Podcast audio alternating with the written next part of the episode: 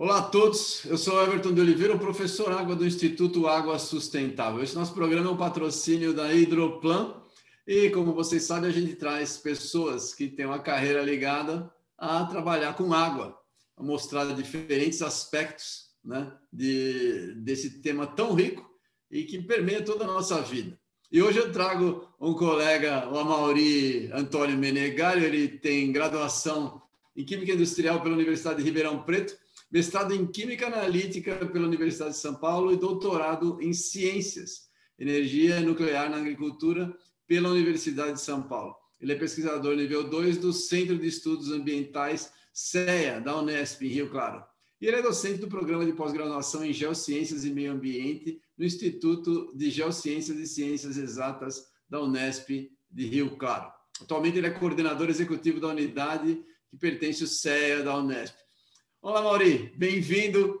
Conta um pouquinho da sua carreira aí, lá de Ribeirão Preto, subindo, fazendo doutorado e criando o, o, o CEA aí, que, que eu gostaria que crescesse muito. Conta para gente aí. Bom, Everton, primeiro eu queria agradecer a oportunidade, é um prazer estar aí conversando com você, como sempre. É... Bom, é... a minha carreira é... é um bom exemplo de mudança, né? Então, tava, a gente comentava anterior, anteriormente aí. É um pouco longa a história, mas é, ficando um pouco velho, mas eu acho que vale a pena a, a, a gente eu contar aqui, porque é, eu acho que muita gente serve de exemplo para algumas pessoas, né? Então, como você pode mudar e procurar o que você realmente quer na vida? E nunca é tarde para isso. Então, bom, eu é, eu me formei em 88 é, e logo em seguida eu fui trabalhar em duas empresas de é, na área de alimentos, né? Uma delas, a última, foi a SICA. Não sei se a SICA ainda fui contratado como trainee na SICA, na, na, área de controle de qualidade. E, bom, isso foi até 1990, mas eu não estava contente, na verdade, porque é, eu pensava, enfim, eu achava que encontrar uma coisa na indústria, não, não, realmente não encontrei. Aí pensei em voltar para a vida acadêmica. Então, em 90, eu prestei o mestrado, Passei no mestrado, como consegui uma bolsa. Na época, a bolsa não era tão diferente, né? A gente tinha problema da inflação, mas a bolsa não era muito diferente do salário naquela época.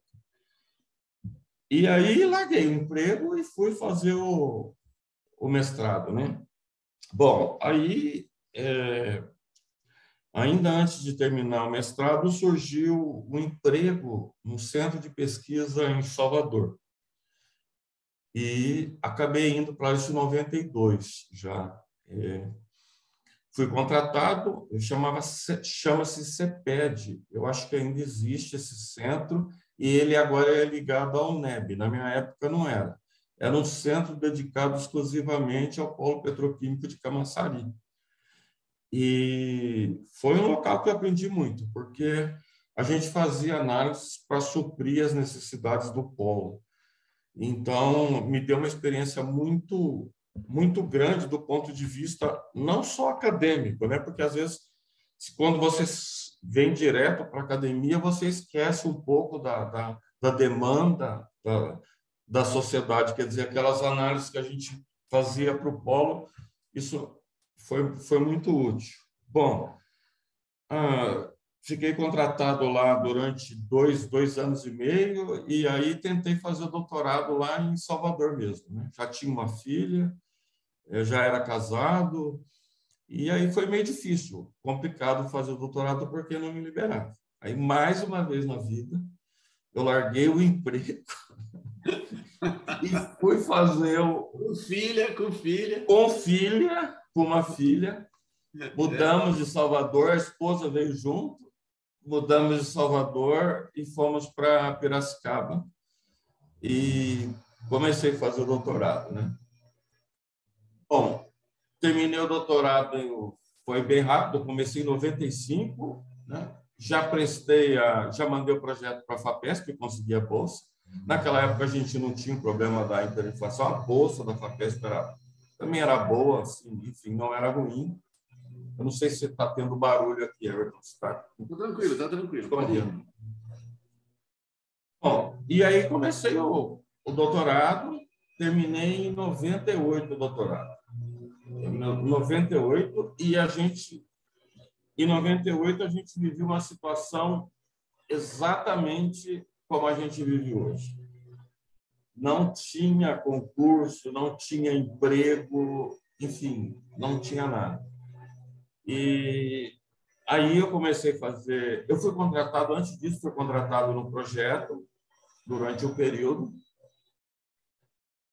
Depois fiz o pós-doc. Em 2003 eu vim para o CEA com o projeto Jovem Pesquisador da FAPESP. Na época a bolsa era muito boa e você tinha autonomia de um pesquisador, porque você tinha o projeto em si. Eu acho que é um excelente programa da FAPESP, ainda existe esse programa.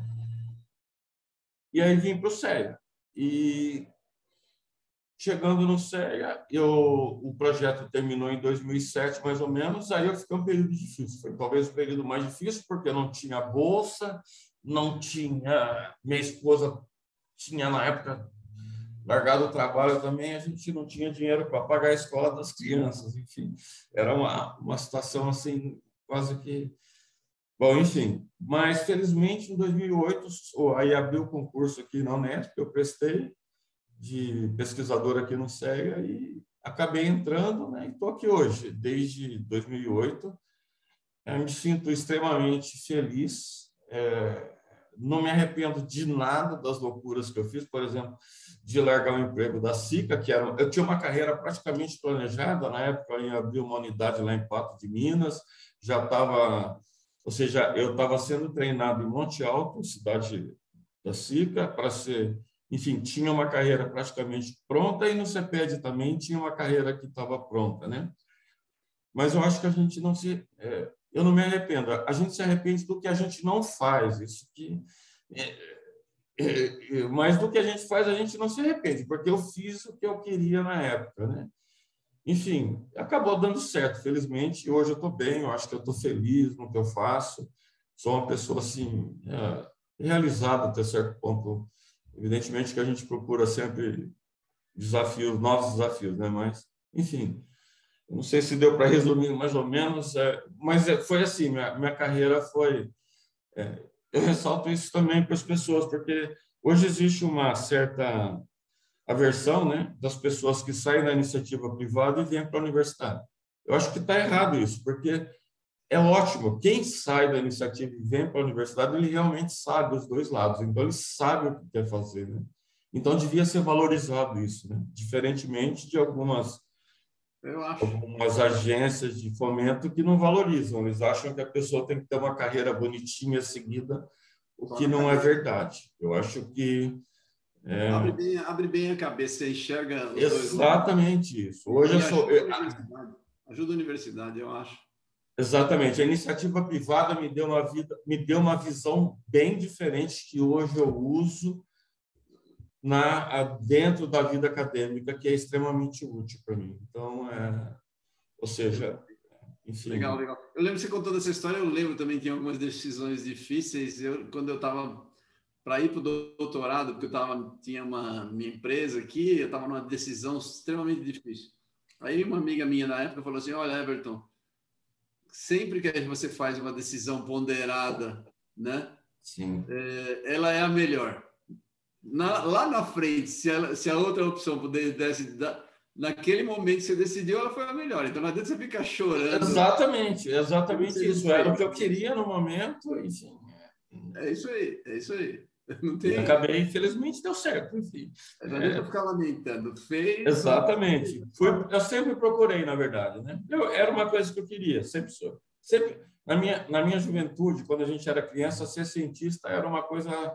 É, a gente tinha essa vontade. Eu não sei hoje a molecada, né? O pessoal aí.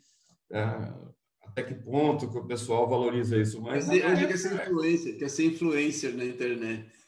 É, é, é exatamente. É, é, é, claro que eu queria ser jogador de futebol também, mas evidentemente que não claro, era normal. Todo menino brasileiro quer ser jogador. Queria ser cantor também, mas não, também nunca afinei bem. Enfim, a terceira opção, eu acho que. Foi aqui. Que brasileiro, não dança, não canta, trata de, de, de se dedicar a alguma outra coisa. A ciência, a, a, a, ciência parece que é algo assim meio frio e coisa, mas não tem nada a ver, na verdade. O pesquisador ele tem que ser muito criativo, ele tem que ser não é aquela coisa de é, as pessoas às vezes têm esse estereotipo né, de é, a pessoa ser fria com a coleção não tem nada a ver é, é algo totalmente diferente quanto mais criatividade você tiver melhor é mais é importante para você e a iniciativa privada também ela é muito importante para a gente é, ser um pouco empreendedor também. Eu acho que isso falta um pouco, às vezes, em alguns pesquisadores, porque você precisa empreender, senão você ah, não sai no lugar atualmente. Nada, é verdade, concordo, concordo totalmente. Conta, antes da gente entrar conta para a gente aí é, o que, que é o CEA. O que, é o CEA? Bom, Quais as pesquisas que são feitas aí? Sim, sim. Bom, o, o, o CEA hoje ele é uma unidade complementar, a gente chama de unidade complementar, são unidades é, da Unesp que não tem ensino de graduação. Então, o CEA ele é autônomo, a gente é ligado diretamente à reitoria. Por exemplo, aqui no campus de Rio Claro, a gente tem o Instituto de Geociências, o Instituto de Biociências e o CEA. Então, ele é uma unidade autônoma, a gente é ligado diretamente à reitoria, isso do ponto administrativo. É, a nova classificação do CEA hoje a gente chama de IP, que significa Instituto de Pesquisa e Inovação. Então, o CEA é uma unidade complementar que tem como ideia agregar vários pesquisadores dentro da área ambiental, que na verdade é uma unidade complementar voltada para pesquisas na área ambiental, e é, se fortalecer nessa área. Do ponto de vista de graduação, de pós-graduação, a gente tem alunos de graduação também, tem bastante alunos de graduação, é, principalmente fazendo iniciação científica. Né? Eu digo, a gente não, não tem a aula, não tem a, a, a disciplina aqui no, na unidade, mas a gente tem bastante alunos de iniciação científica, é, de graduação, mas a grande maioria do CEA hoje é formada por alunos de pós-graduação. Se você for ver o CEA hoje, você pegar uma amostragem, você vai apanhar um monte de alunos de pós-graduação. Né? É, a, a, gente tem hoje é, uh, cerca de 20 pesquisadores credenciados na unidade mais ou menos isso. São 20 pesquisadores de várias áreas de conhecimento, desde microbiologia ambiental, a, parte de química ambiental, que é onde eu atuo, a parte de hidrologia, onde o Xambi e o Didier atuam também. Enfim, são várias áreas. No site tem o, o nome dos, do, do, dos pesquisadores, tem pessoal físico, biólogo, é, ou seja, o CEA é, uma, é, é, é, algo muito parecido com onde eu fiz o, o, meu doutorado, que é o SENA, que é um Centro de Energia Nuclear na Agricultura, ele era específico nessa área, mas o CEA é específico no meio ambiente. É uma estrutura enxuta, então a ideia dessas unidades ela, é que elas sejam enxuta, tem um coordenador, o vice, e alguns técnicos de laboratório, e ela é extremamente ágil. Então, a gente, para concorrer a um projeto, a gente é super ágil, qualquer, qualquer pesquisador credenciado pode concorrer ao projeto. E, enfim, é, e a gente tem a ligação direta. Essa ligação direta com a reitoria faz com que a unidade seja é, bem mais ágil no desenvolvimento de projetos. Então, a gente tem vários tipos de projetos que a gente chamaria de extensão, que são aqueles projetos que tem relação com a, a iniciativa privada e também com a sociedade. Tem projetos, principalmente de pesquisa, bastante projeto de pesquisa. A gente é bem internacionalizado também.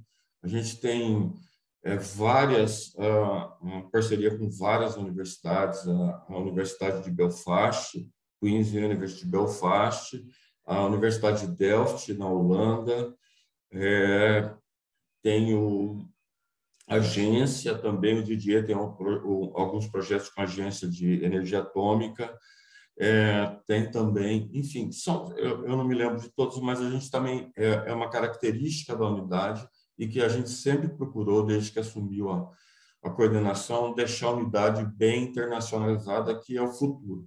Hoje se procura muito isso, porque aquela história do pesquisador sentado na mesa dele lá, sozinho, é, acabou. Isso foi coisa dos, de, de 40 anos atrás. Então, hoje, se a gente não tiver uma amplitude grande, e, e outra característica do CEA também são alunos. A gente tem alunos da geografia, da engenharia ambiental, alunos da química, alunos é, quer dizer, com graduação em Química, Engenharia Ambiental, Geografia, Geologia. É, o meu grupo mesmo é uma mistura de, de, de, de formação. Isso é, é, é, muito, é muito gratificante, porque você pisa em várias áreas. E o que é área ambiental? Né? A área ambiental tem essa outra questão importante. Você não faz nada com uma disciplina, ou seja, eu não consigo entender um processo ambiental se eu pensar só na química, se eu pensar só na geologia, se eu pensar só na biologia, eu preciso de tudo, né? Então, isso é, é muito gratificante. É, a gente tem os laboratórios também, a gente tem laboratórios de ponta hoje, eu falo da minha, da minha área especificamente, hoje a gente determina o que a gente poderia chamar de metal pesado, é o termo mais comum, mais popular, não é um termo, a definição não é muito correta, mas enfim, eu acho que as pessoas conhecem mais por esse nome. A gente determina metais aqui em qualquer nível de concentração e em qualquer amostra hoje. Então, a gente tem essa capacidade, ou seja, os laboratórios hoje, a gente sem falsa modéstia, a gente tem laboratórios aqui no CEA de é, nível internacional. É, é, os mesmos equipamentos que a gente vai encontrar, a demanda por equipamentos que a gente tem é, para fazer pesquisa é, é, a mesma que o pessoal tem lá fora. Então, a gente pode fazer qualquer coisa aqui. Então, é, ou seja, o CEA é bem, é bem é outra característica da unidade também, né? Porque é, a gente começa a se especializar na área ambiental. Então, toda a infra para fazer pesquisa na área ambiental é montada.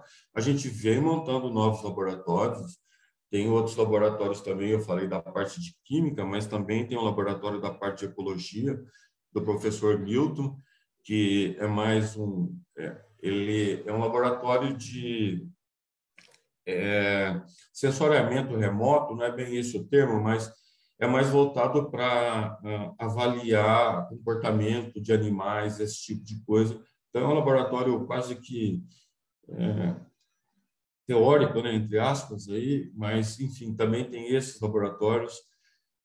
Enfim, é, a gente também tem estrutura, tem salas de aulas, a, a, inclusive, a, a, gente tem uma afinidade muito grande com o programa de pós-graduação, isso é outra coisa importante, da Geociência e Meio Ambiente, que você pertence, enfim, é, é, é uma afinidade da unidade, porque geociência e meio ambiente tem tudo a ver com o que a gente faz aqui. E a gente tem sala de aula, anfiteatro, então a gente é fácil ter evento, enfim. É. E também é, a gente tem alguns projetos de extensão também, né? Enfim, é, basicamente eu acho que é isso. Não sei se eu esqueci alguma coisa aqui, mas eu tenho que falar bem do CEA como coordenador aqui, mas é, é basicamente isso. Se alguma, empresa, se alguma empresa, se alguém quiser se aproximar de você aí, é só pegar o teu contato. Exatamente. A gente é aberto para qualquer projeto, seja ele projeto de empresas, a gente tem projetos com a Petrobras também, eu esqueci de falar. A gente tem alguns projetos agora que a gente é, desenvolve com escolas, justamente para evitar a questão da fake news, ou seja, quando sai uma notícia na área ambiental, a ideia é fazer um projeto conceitualizando os termos, vendo onde está errado. Então, a gente também tem todo esse projeto aberto para a sociedade, para mostrar para a sociedade a ciência, né, que é, isso hoje é algo essencial. A gente está procurando, a Unesp tem investido muito nisso atualmente. E, enfim, o que alunos que quiserem mestrado, doutorado, a gente está aberto, empresas, qualquer empresa que precisem de desenvolvimento de qualquer método, aplicações, a gente está aberto. Enfim, é, prefeituras, órgãos é, é, municipais, estaduais, o CEA está aberto para tudo. Assim. É, é isso, é uma, é uma das vantagens de ser uma unidade complementar. Como a gente não tem a preocupação com a graduação, a gente pode focar mais mais em pesquisa, em desenvolvimento, esse tipo de coisa. Então, ajuda bastante. Vocês têm o desenvolvimento de, de, alguns métodos em biogeoquímica, né? Conta para gente aí o que, que, são esses métodos, dá um exemplo de aplicação para a gente. Sim, isso. Isso, isso é, é, a, é a principal área da, da atuação do, do, meu grupo de pesquisa, né? É, bom, é, na verdade, é, hoje, né, é, é, quando você vai trabalhar numa área contaminada, você sabe melhor do que eu sobre isso, você não basta fazer uma caracterização sem muito fundamento. Se você vai mexer numa área que é contaminada, falando de metais pesados, por exemplo, que é a minha área, é, ou seja, você vai tentar remediar essa área sem informações precisas e exatas, provavelmente você não vai fazer um bom trabalho. Você vai acabar errando no seu diagnóstico do que acontece, né? É, então, o que a gente tenta fazer é desenvolver métodos né, que não é, fiquem focados só no que a legislação pede. A gente tenta avançar a legislação. Isso, na verdade, é, é o papel da universidade. Né? Ela tem que estar sempre um passo à frente para que o futuro seja melhor.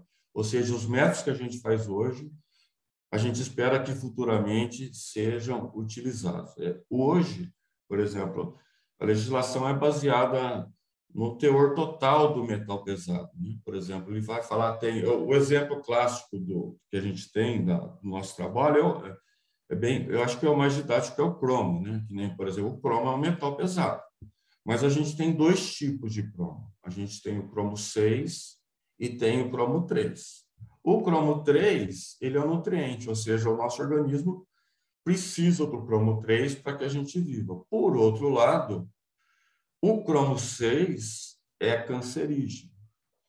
Então, se eu vou num sistema aquático e vou lá e determino o que tem de cromo, eu não estou definindo quase nada, na verdade, né? Porque se for cromo 6, o sistema está extremamente contaminado. E se for cromo 3, o problema não é tão grande, porque o cromo 3 é nutriente. Então, e outra tendência também é a, o foco em medidas no sistema aquático. Né? Porque quando você traz a amostra para o laboratório, ela pode ser degradada. Isso é outra tendência dos métodos. Né? A gente faz a amostragem direta lá no, no campo. Né? Então, essa história também de pesquisador ficar só no laboratório é outra a gente tem que ir ao campo mesmo, porque a tendência da, da área ambiental hoje encaminha a gente ao campo para fazer esse tipo de coisa, né? Então, é isso que a gente faz. Então, a gente tem métodos para fazer medidas de cromo 3 e cromo 6 em sistemas aquáticos, a gente desenvolveu alguns métodos para isso. É, tem vários outros exemplos. A gente tem o, o exemplo do mercúrio, que é um exemplo clássico, eu não sei se o pessoal conhece o desastre de Minamata, no Japão, mas, enfim, o pessoal pode procurar no Google. Isso foi um dos maiores desastres, que foi a contaminação com mercúrio, né? O mercúrio é um exemplo interessante, porque a gente acha que o mercúrio, esse, tanto o mercúrio, mercúrio zero, que encontra em, em termômetro, como o mercúrio 2, que está dissolvido na água, ele é, ele é tóxico, não deixa de ser tóxico, mas a gente tem uma espécie de mercúrio que chama metilmercúrio. Então, a gente tem três tipos de mercúrio. Então, determinar o mercúrio total não significa. O metilmercúrio ele é tão tóxico, mas ele é tão tóxico que, se você tocar, você é, a sua pele absorve e você vai ter efeito tóxico dele. Então, é uma toxicidade impressionante. Isso que aconteceu no Japão, né? Eles descartaram mercúrio esse mercúrio foi transformado, mercúrio zero de uma indústria, foi transformado em metilmercúrio por bactérias no fundo do, do lago. Os peixes foram comendo esse mercúrio e aí foi bio é, magnificando na cadeia é, trófica. Quando chegou, os japoneses foram comer o peixe e o peixe não tinha mercúrio, tinha metilmercúrio, que é extremamente tóxico. Se, gente, se vocês verem na internet as fotos, é algo assim, é assustador. Isso aconteceu em 1950 e eu acho que demonstra bem né, a importância. Né? Porque se determina só mercúrio lá, o pessoal estava até tranquilo, né? porque o mercúrio precipitava, quase não aparecia na água. Quando ele começou a aparecer, aí o desastre veio. O arsênio também é um outro bom exemplo. O arsênio é o contrário, né? o arsênio inorgânico ele é muito mais tóxico. Sócrates morreu de arsênio, o pessoal é a famosa cicuta, a gente usa arsênio como veneno de rato, mas o arsênio ele se bioacumula em ostras, só que numa forma orgânica que não é tóxica. Né? Então, é, não significa, às vezes as pessoas têm até medo de comer o, ostra, porque tem medo, porque a ostra tende a acumular metais, fica preocupada com relação a isso, mas o arsênio não há problema nenhum, porque essa forma dele não é tóxica. Então, não faz mal nenhum. Ele tem a toxicidade de, de açúcar, por exemplo. É, e, e não faz mal nenhum. Enquanto que aquele arsênio orgânico, que é outro tipo de arsênio, é extremamente tóxico. Então, basicamente, é isso que a gente faz. Esse, a gente tenta aplicar também os métodos que a gente desenvolve para caracterizar bem a área, né? É, eu não sei, você sabe melhor talvez que, que eu isso. Às vezes é preferível você controlar o que está acontecendo na área contaminada e ver os efeitos do que ir lá e mexer. Eu conheço vários exemplos aí de pessoal que tentou remediar a área que foi contaminada com metais e piorou, na verdade. Então, é, é essa ideia, na verdade, assim. Tem também a questão dos contaminantes emergentes, que a gente trabalha agora, que a gente, os contaminantes emergentes, por definição, são alguns contaminantes que não estão na legislação, mas se sabe que esses contaminantes estarão futuramente, né? O exemplo disso é hormônio feminino, né? Vem das pílulas que são descartadas, a cafeína que a gente descarta, é, remédios é, que são descartados no, no ambiente, e isso o sistema de tratamento não tira isso fica na água. A gente vai beber a água, mesmo a água tratada, eles não removem esses contaminantes, né? A gente tem um projeto que avalia a concentração de gadolínio no Rio Paraíba. Gadolínio, ele é utilizado como contraste é, para ressonância nuclear e o pessoal toma o contraste e depois descarta todo esse gadolínio no ambiente, né? Parece que é pouco, mas quando você vê, é, você não sabe o comportamento desses contaminantes emergentes. Então, é outro, é, é outros, e não tem métodos. Na maioria das vezes, né? As agências não, não pedem, é, não exigem o monitoramento, em parte porque não tem métodos, em parte porque não se sabe o que pode acontecer, né? Então, mais uma vez, aquela história: se a gente não tiver frente para ver o que está acontecendo, é, enfim, é, a gente acaba deixando acontecer primeiro, que nem aconteceu lá no Japão em 1956, né? Aí o desastre já está feito, não tem como mais remediar o, o, o, sistema. Eu acho que basicamente, não sei se deu uma ideia, mas é basicamente isso que a gente faz. E como é que é... funciona? Vocês, vocês trabalham com biomonitores, né? Como é que vocês trabalham com? Como é que funciona isso. a utilização de biomonitores para poluição ambiental, por exemplo, em, é. Sim, a gente tem essa linha também, que é uma linha que, em particular, os órgãos ambientais, particularmente o IBAMA, ele, ele tem uma certa tendência a adotar essa linha. Né? É, a questão tem a ver com a disponibilidade do metal para a vida aquática. Né? Por exemplo, se a gente vai lá medir o metal na água, nem sempre a gente tem condições de afirmar se esse metal vai ser disponibilizado para a vida aquática. Suponhamos que é um metal pesado que faz mal para a vida aquática. Ostras e mexilhões são bons biomonitores porque eles filtram bastante a água. Então, a gente, ao invés de medir só na água, isso é uma coisa que é importante, porque às vezes as pessoas acham que o biomonitoramento é, a gente não pode medir fatores né, abióticos, que a gente chama, ou seja, a concentração do metal pesado na água, mas é um complemento, é uma medida complementar. Né?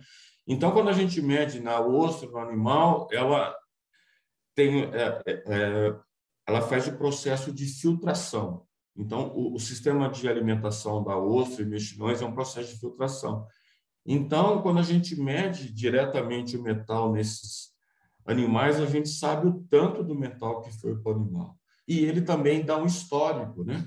Porque suponhamos que a gente teve um, um, é, um descarte do metal pesado, metal tóxico lá no, no ambiente, e aí esse metal, ele, é, no rio, por exemplo, dispersou e desapareceu. Só que o animal registrou isso, ficou nele, ficou na memória do. do então, ele te dá uma boa. É, o, o, biomonitoramento ele te dá uma boa uma informação sobre o histórico da contaminação e também dá uma informação sobre o quanto do metal pesado foi parar no, no animal, para a vida aquática do modo geral, e consequentemente para a gente, né?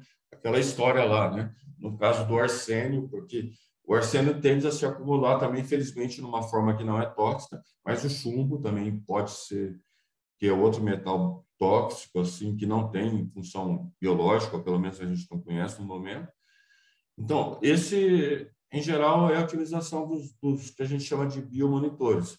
A gente, além de fazer as medidas físicas e químicas, a gente faz, utiliza também animais é, mede os contaminantes dos biomonitores de modo. Deixa eu fazer uma pergunta para você. É, você. Você consegue saber, por exemplo, quanto, te, quanto qual o volume de água que uma ostra filtra para você ter uma relação? Não, a gente não isso. A gente normalmente não faz isso. A gente é, não tem essa essa informação é muito difícil da gente é, obter porque o isso é um, um, uma das grandes questões dos biomonitores. Eu, eu, falei aqui de uma maneira simples, mas não é tão simples quanto parece.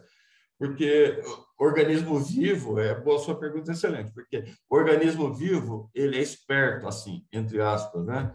Por exemplo, se ele vê que está absorvendo muito metal, alguma coisa, em alguns, alguns deles, né, alguns biomonitores, eles param de filtrar.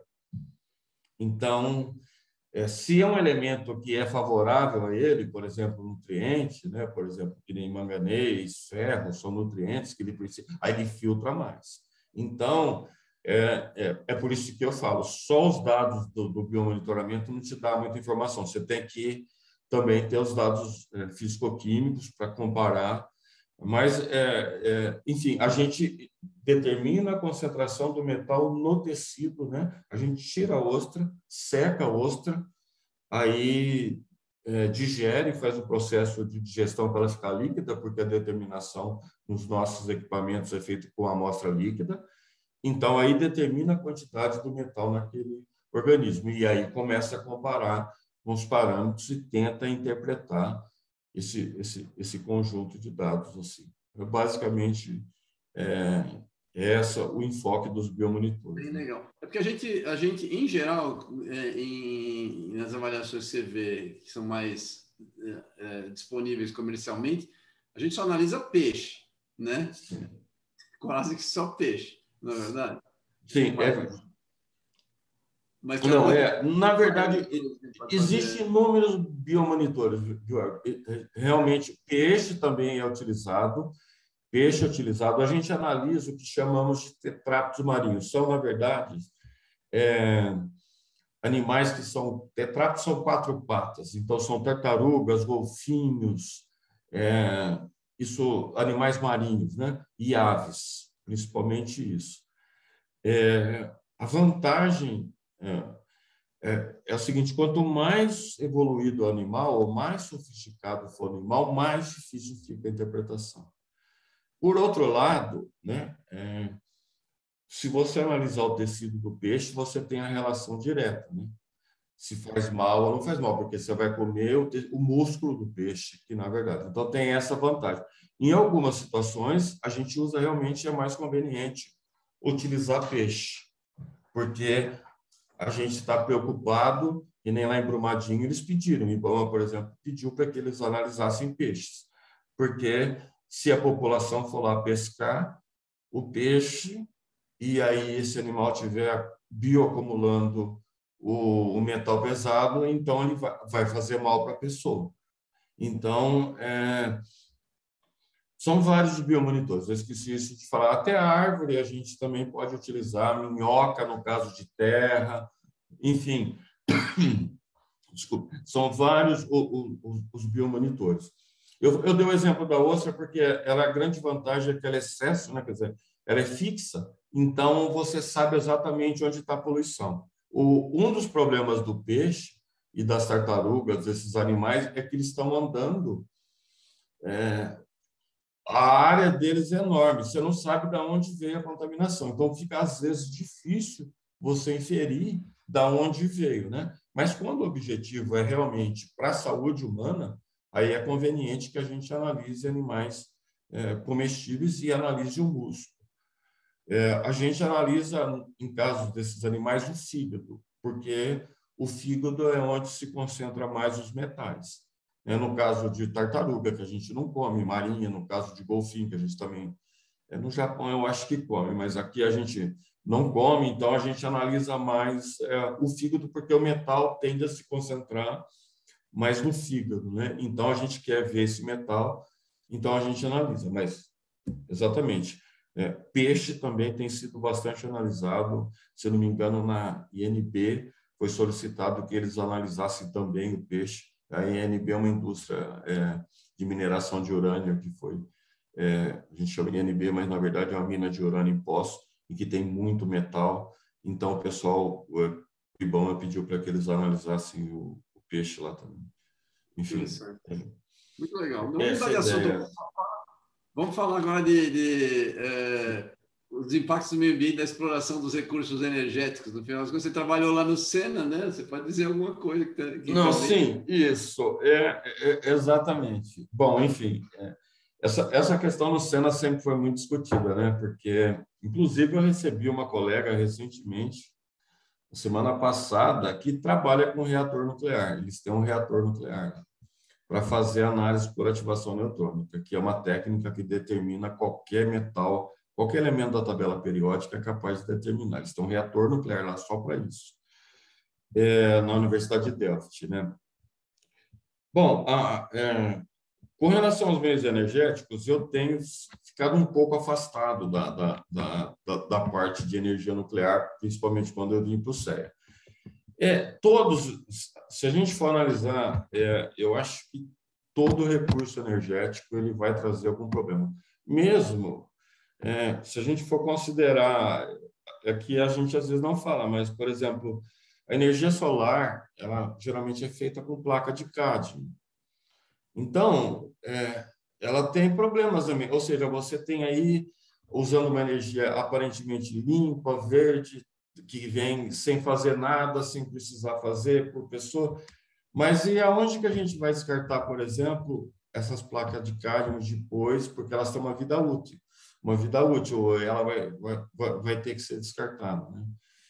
É, enfim, é, eu acho que é uma questão polêmica e todos, mesmo a energia nuclear, lá no Sena era bem vista, é, obviamente que é um centro de energia nuclear, mas é, eu, na verdade, entendo que todo tipo de energia, é, o conhecimento é a base. Se a gente conhece as coisas, se a gente sabe o que está fazendo, a gente pode tentar fazer.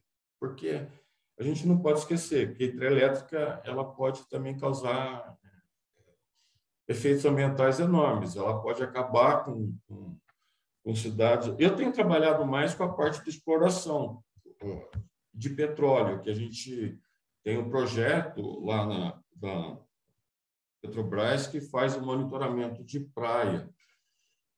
É, é onde talvez eu possa inferir um pouquinho mais sobre. É, a gente tem dados é, mais recentes, né? porque Quando foi liberado o pré-sal para exploração, é, a primeira questão é que qual vai ser o impacto que o pré-sal vai causar na, na bacia né, de Santos. Né?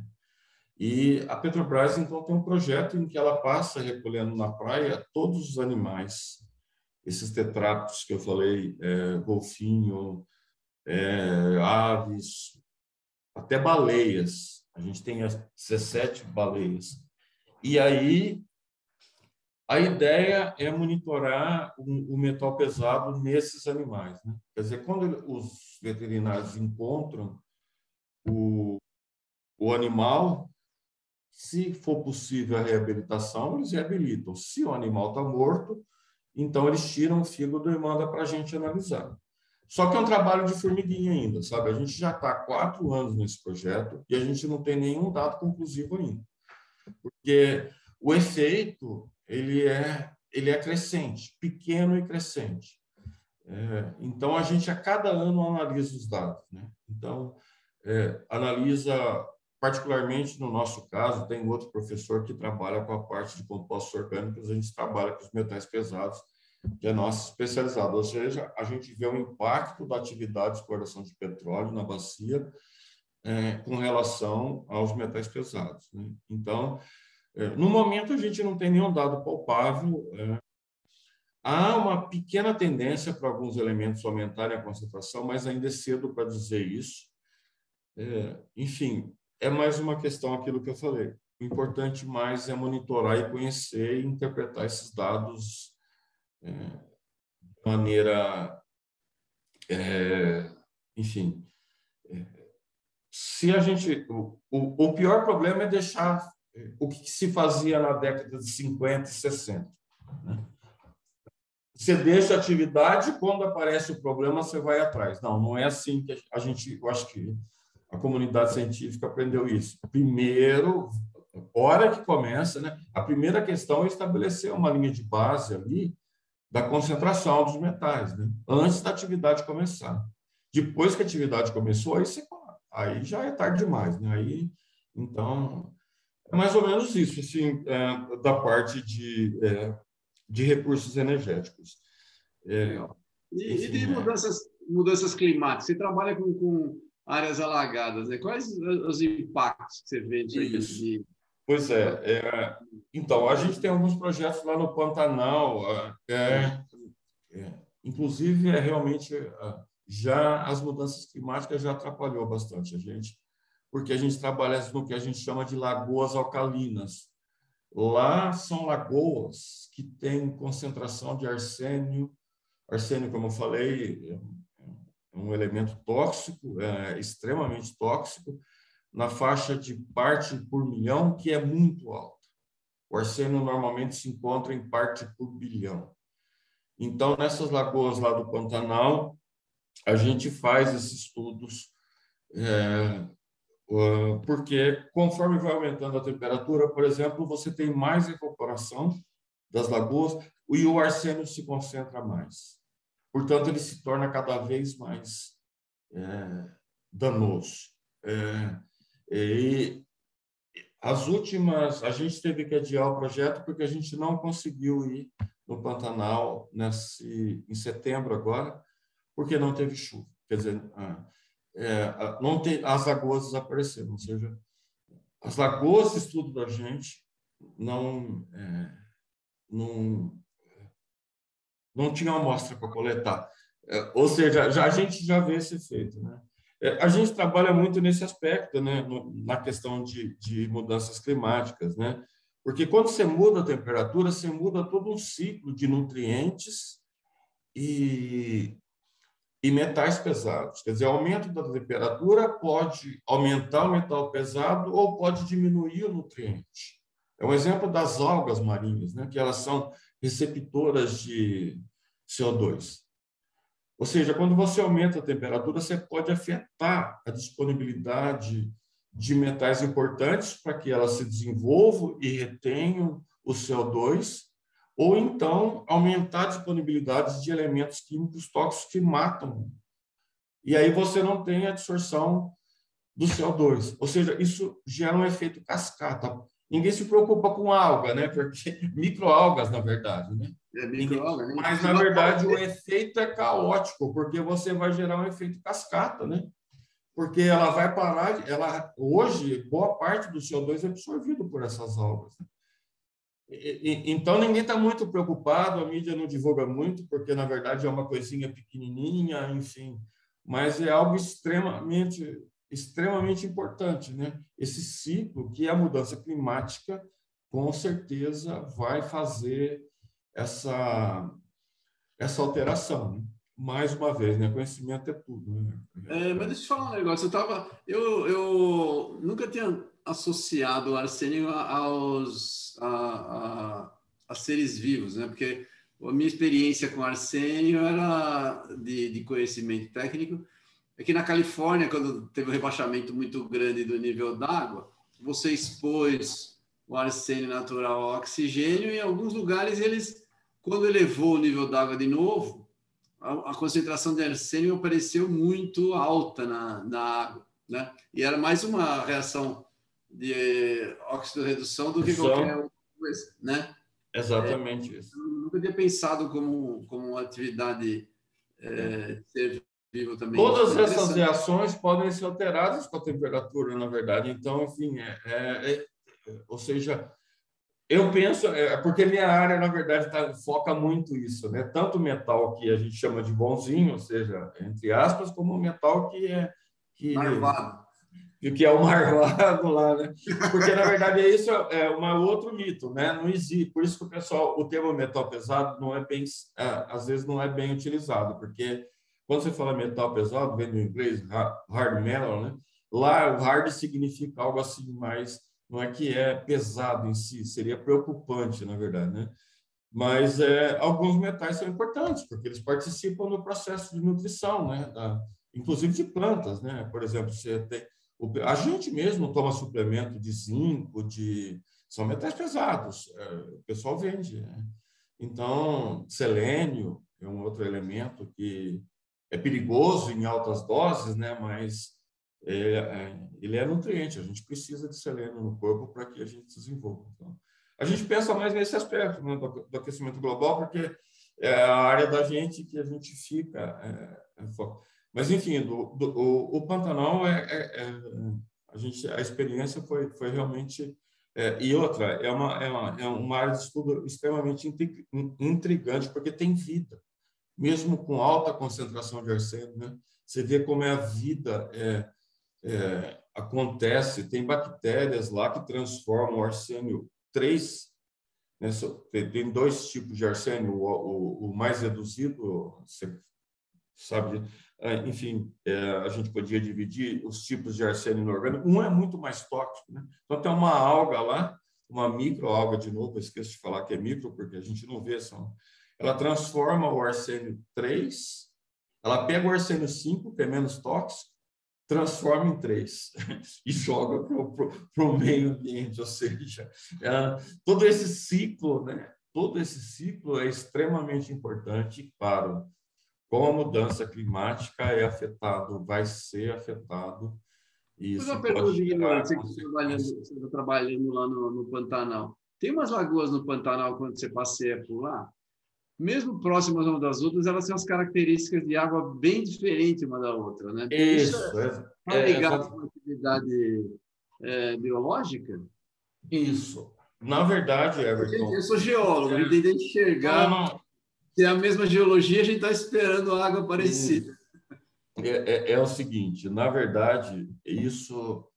Bom, é um projeto temático que a gente tem. Eu, na verdade, sou responsável pela parte do arsênio, né? Nessas águas a gente estuda o arsênio, o ciclo do arsênio, né? Bom, é, a gente, na verdade, selecionou três tipos, exatamente o que você falou. Tem a Lagoa Verde, a Lagoa Preta e a Lagoa Cristalina. São três tipos de lagoa. Uma, a lagoa verde, normalmente, ela é, é tem um pH mais alto. A verde, é, então ela tem um pH bem em torno de 10, que é uma água tipo que a gente não poderia beber. É extremamente alto o pH. Então, é, as outras lagoas têm um pH em torno de 7 a 9, que às vezes são normais. Então, É, enfim, tem, ela tem características físico-químicas muito diferentes. Mas sendo sincero com você, assim, mesmo, eu acho que é importante a ciência falar isso. É, o grupo de geólogo que estuda ainda não chegou num acordo sobre é, essas diferenças, essas diferenças, porque existe é, a gente começou esse projeto já tem três anos, mas não chegaram no. Existem vários fatores que podem mudar a, a coloração da água. Uma delas é a matéria orgânica, por exemplo, nessas lagoas pretas, a gente tem indício de matéria orgânica decomposta. Então, matéria orgânica decomposta, forma que a gente chama de substância única, e que tem uma coloração de Coca-Cola, aí para o pessoal ter uma ideia mais ou menos do que seria isso. Então, ela daria essa coloração. Isso é apenas uma das é, hipóteses que a gente tem para essa diferença de color. Isso sem entrar em detalhes mais geológicos, biogeoquímicos, que é muito mais complexo. Porque é interessante, essas lagoas elas não são alimentadas. Há, há briga, há, discordâncias ainda até de onde que é a fonte da água dessas lagoas. Se é via... É, é, é ela é recarregada por aquíferos, ou seja, eles primeiro fizeram um estudo, num, eles perfuraram, um, fizeram um perfil de um lado da lagoa, chegaram numa conclusão, fizeram do outro lado, a conclusão foi foi, foi, foi totalmente foi totalmente oposto o, o, o que tinha dado. Enfim, aquela história, a gente continua, o pessoal continua tentando entender essa parte lá da, dessas lagoas. É, a, a, Lagoa Verde, ela é, é, é possível também, ou pelo menos tem uma interferência da formação de cianobactérias, que são verdes. Então, elas dá aquele bloom, aí dá aquela impressão de, de que o mar vermelho é alga, né? São algas vermelhas que ficam lá, que dá aquela coloração de vermelho. Então, na, na, no caso da Lagoa Verde, aparentemente são cianobactérias que têm essa coloração, algumas bactérias que têm essa coloração, né? que são verdes. Mas é, é muito interessante o estudo, a gente é muito legal isso daí. É, a gente até conversava com os geólogos aqui, tem toda uma equipe de geólogos lá no projeto, mas ainda o pessoal está tá tentando entender esse processo, porque é um processo totalmente fora do, do, do, do convencional. pH, pH 10, não tem nada, não tem nenhum rio que, em princípio, tem ligação com as lagoas. Não sabe, se não sei, durante a cheia, por exemplo, é, enfim, a gente não consegue chegar na cheia lá, né? Então, é, é, não eu, tenho uma, eu tenho uma história, algumas histórias engraçadas que você está contando, eu estou me divertindo, estou lembrando. A gente trabalhou numa área, numa área contaminada, nem vou te contar onde é, para não, não posso contar Sim, a empresa, claro. mas é interessante. E, e, tinha uma área de água superficial, tinha bastante matéria orgânica, então a água fica aquela cor de chá, né? Aquela cor escura. Isso, exatamente. E a contaminação da indústria era ácido. Então, quando o ácido chegava na água, precipitava a matéria orgânica e a água ficava linda. Né? Limpinho e ficou bom, né? e as pessoas, na verdade, achavam que a indústria estava contaminando quando a água estava limpa com matéria orgânica. Exa exatamente. A água dele está limpa, está limpinha. Exatamente. Mas é só que o pH está tá lá embaixo. Se tu pegar dois lá, o cara.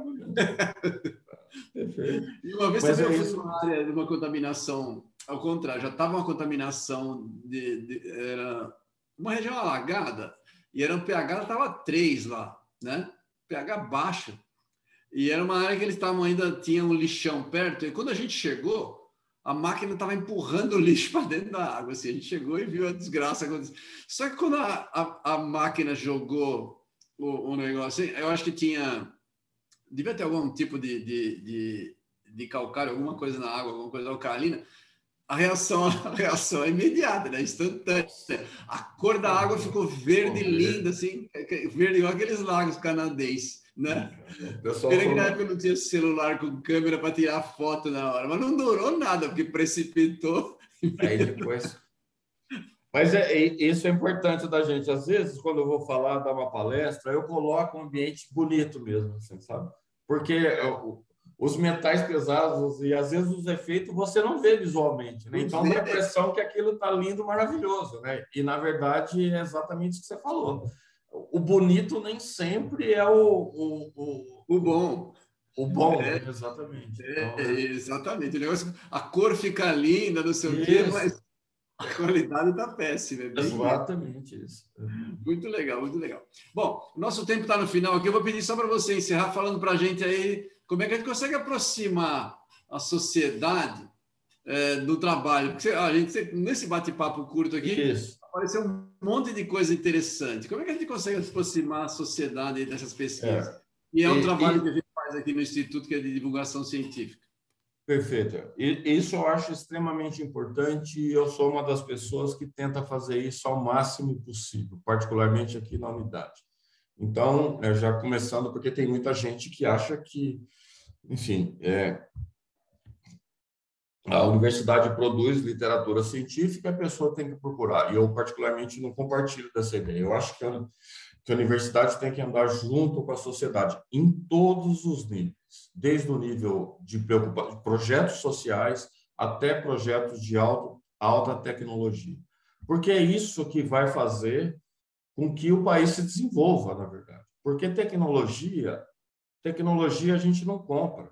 A gente compra é, ninguém vende. Se for bom, o pessoal não vai te, não vai, não, não, não vai te dar. E se a gente não fazer para nossa indústria, para nossa sociedade, não vai ter. E, é claro, isso se estende à área social, que não é muito minha área, mas você também tem que ver problemas sociais, a universidade tem que estudar a alocação, todo esse tipo de coisa, né? É, eu, assim, a gente, apesar de ser Nesse momento, CE, apesar de ser transformado no IP, ou seja, ser mais focado em pesquisa, mas a gente está fazendo, tem alguns projetos de extensão. Eu acho que eu comentei rapidamente, mas a gente tem, a Unesp está lançando, está é, tá agindo muito forte, essa administração agora, muito forte nesses projetos, projeto chamado Redes de Extensão, que envolve várias coisas, espaços museológicos, é, informações, né, para a população, novos projetos de extensão. É, a gente tem um especificamente, eu, só para dar um pouquinho mais de detalhe, a gente entrou nessa rede. Então, a ideia nossa é trazer uma escola de segundo grau, alguns alunos e professores da escola de segundo grau, e pegar um boletim, uma notícia ambiental na é, na imprensa e, na verdade, é, com a ajuda dos alunos de pós-graduação, a gente pega e começa definir todos os conceitos que são importantes para entender aquela notícia e publica aqui no site do CE e depois discute até que ponto que isso é verdade, até que ponto que isso é mentira, se tem fundamento ou não tem fundamento. Tudo isso eu acho que vai evitar muito a história das famosas fake news, porque é, é, do mesmo jeito que existe é, pessoas que são contra, não é contra o meio ambiente, mas não se preocupam com o meio ambiente, existe exagero em algumas situações que não são reais. Então, o importante é a verdade, né? mostrar a verdade para as pessoas. Então, esse é um dos projetos da rede. Né? A gente também envolve o Museu da Água de, de Piracicaba nesse projeto. Então, é um projeto localizado, que a gente chama de regional nesse primeiro momento, que vai atender a região de Rio Claro, Piracicaba, para a gente tentar esclarecer esse tipo de informação que a gente vê na imprensa e mostrar para as pessoas a importância disso, então, além dessas redes, tem outras na parte de humanas, é, que tem o professor, ah, eu me esqueci o nome dele, que é da área de humanas também, que aí ele vai ver a questão de é, desenvolvimento, empréstimo, enfim, questões da área de humanas. E a parte tecnológica, a gente, aquilo que eu falo, qualquer indústria que chega aqui, a gente tenta fazer o, o isso é uma coisa já natural para a gente. Né? Então, é, é, é, um, a gente não precisa ter um projeto específico, porque a empresa, ela, naquilo que eu falei, normalmente a gente está disposto, a gente atende telefone aqui de qualquer um que liga, a gente recebe várias, vários telefonemas, algumas empresas. É lógico, a gente não atende tudo, porque a nossa área. É, mas a gente tenta encaminhar para os outros colegas, outras pessoas, para que a pessoa suporte, né? E, na minha opinião, não pode ser algo só, porque durante muito tempo houve uma, uma ideia de que esses projetos deveriam ser colocados só para a população de baixa renda. Não, não acredito que tenha, que isso, isso tem que ser para toda a nossa sociedade. Né? Ou seja, tem que ser, é, claro, para o pessoal de baixa renda também, para as indústrias que precisam desenvolver tecnologia, porque são elas que vão trazer o, o desenvolvimento aqui para o país. Se elas não tiverem tecnologia, elas não vão conseguir dos Estados Unidos, não vão conseguir de outro país. Da China, ninguém vai vender. Né? A China prova disso. Né? Eles, investiram, eles investiram muito em ciência e tecnologia justamente por isso, né? para ter condições de desenvolver produtos é, mais sofisticados cada vez mais. Né? Então, eu acho que isso é, é, é, importante você tocar nisso, porque é uma coisa que a Unesp, isso já, pessoal, é importante que as pessoas saibam que existe um programa muito forte realmente da Unesp para tentar trazer a população para fazer o que a gente chama de projeto de extensão. Né? A gente chama de projeto porque, de modo geral, é, isso tem que ser feito no papel, enfim, para. Mas, é, mas é hoje, e a universidade tem esse papel, né? Isso é importante. Uma universidade ela tem que ser forte no ensino, né?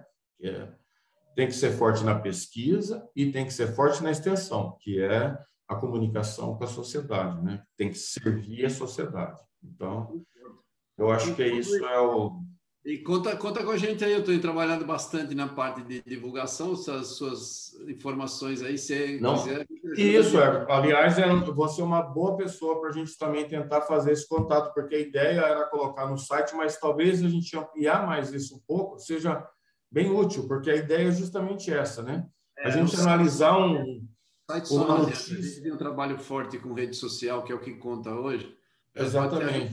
Vamos manter contato aí. Interessa. Sim, sim. Porque esse projeto eu acho essencial para a gente, porque evitar mentira, isso é o é mais importante. Falar cientificamente, mostrar a importância da ciência. Não, não ter medo, é o que você falou lá, não é. ter medo de falar assim, ó, puta, não chegamos à conclusão ainda. Exatamente, exatamente, não se sabe, é, é comum isso. Né?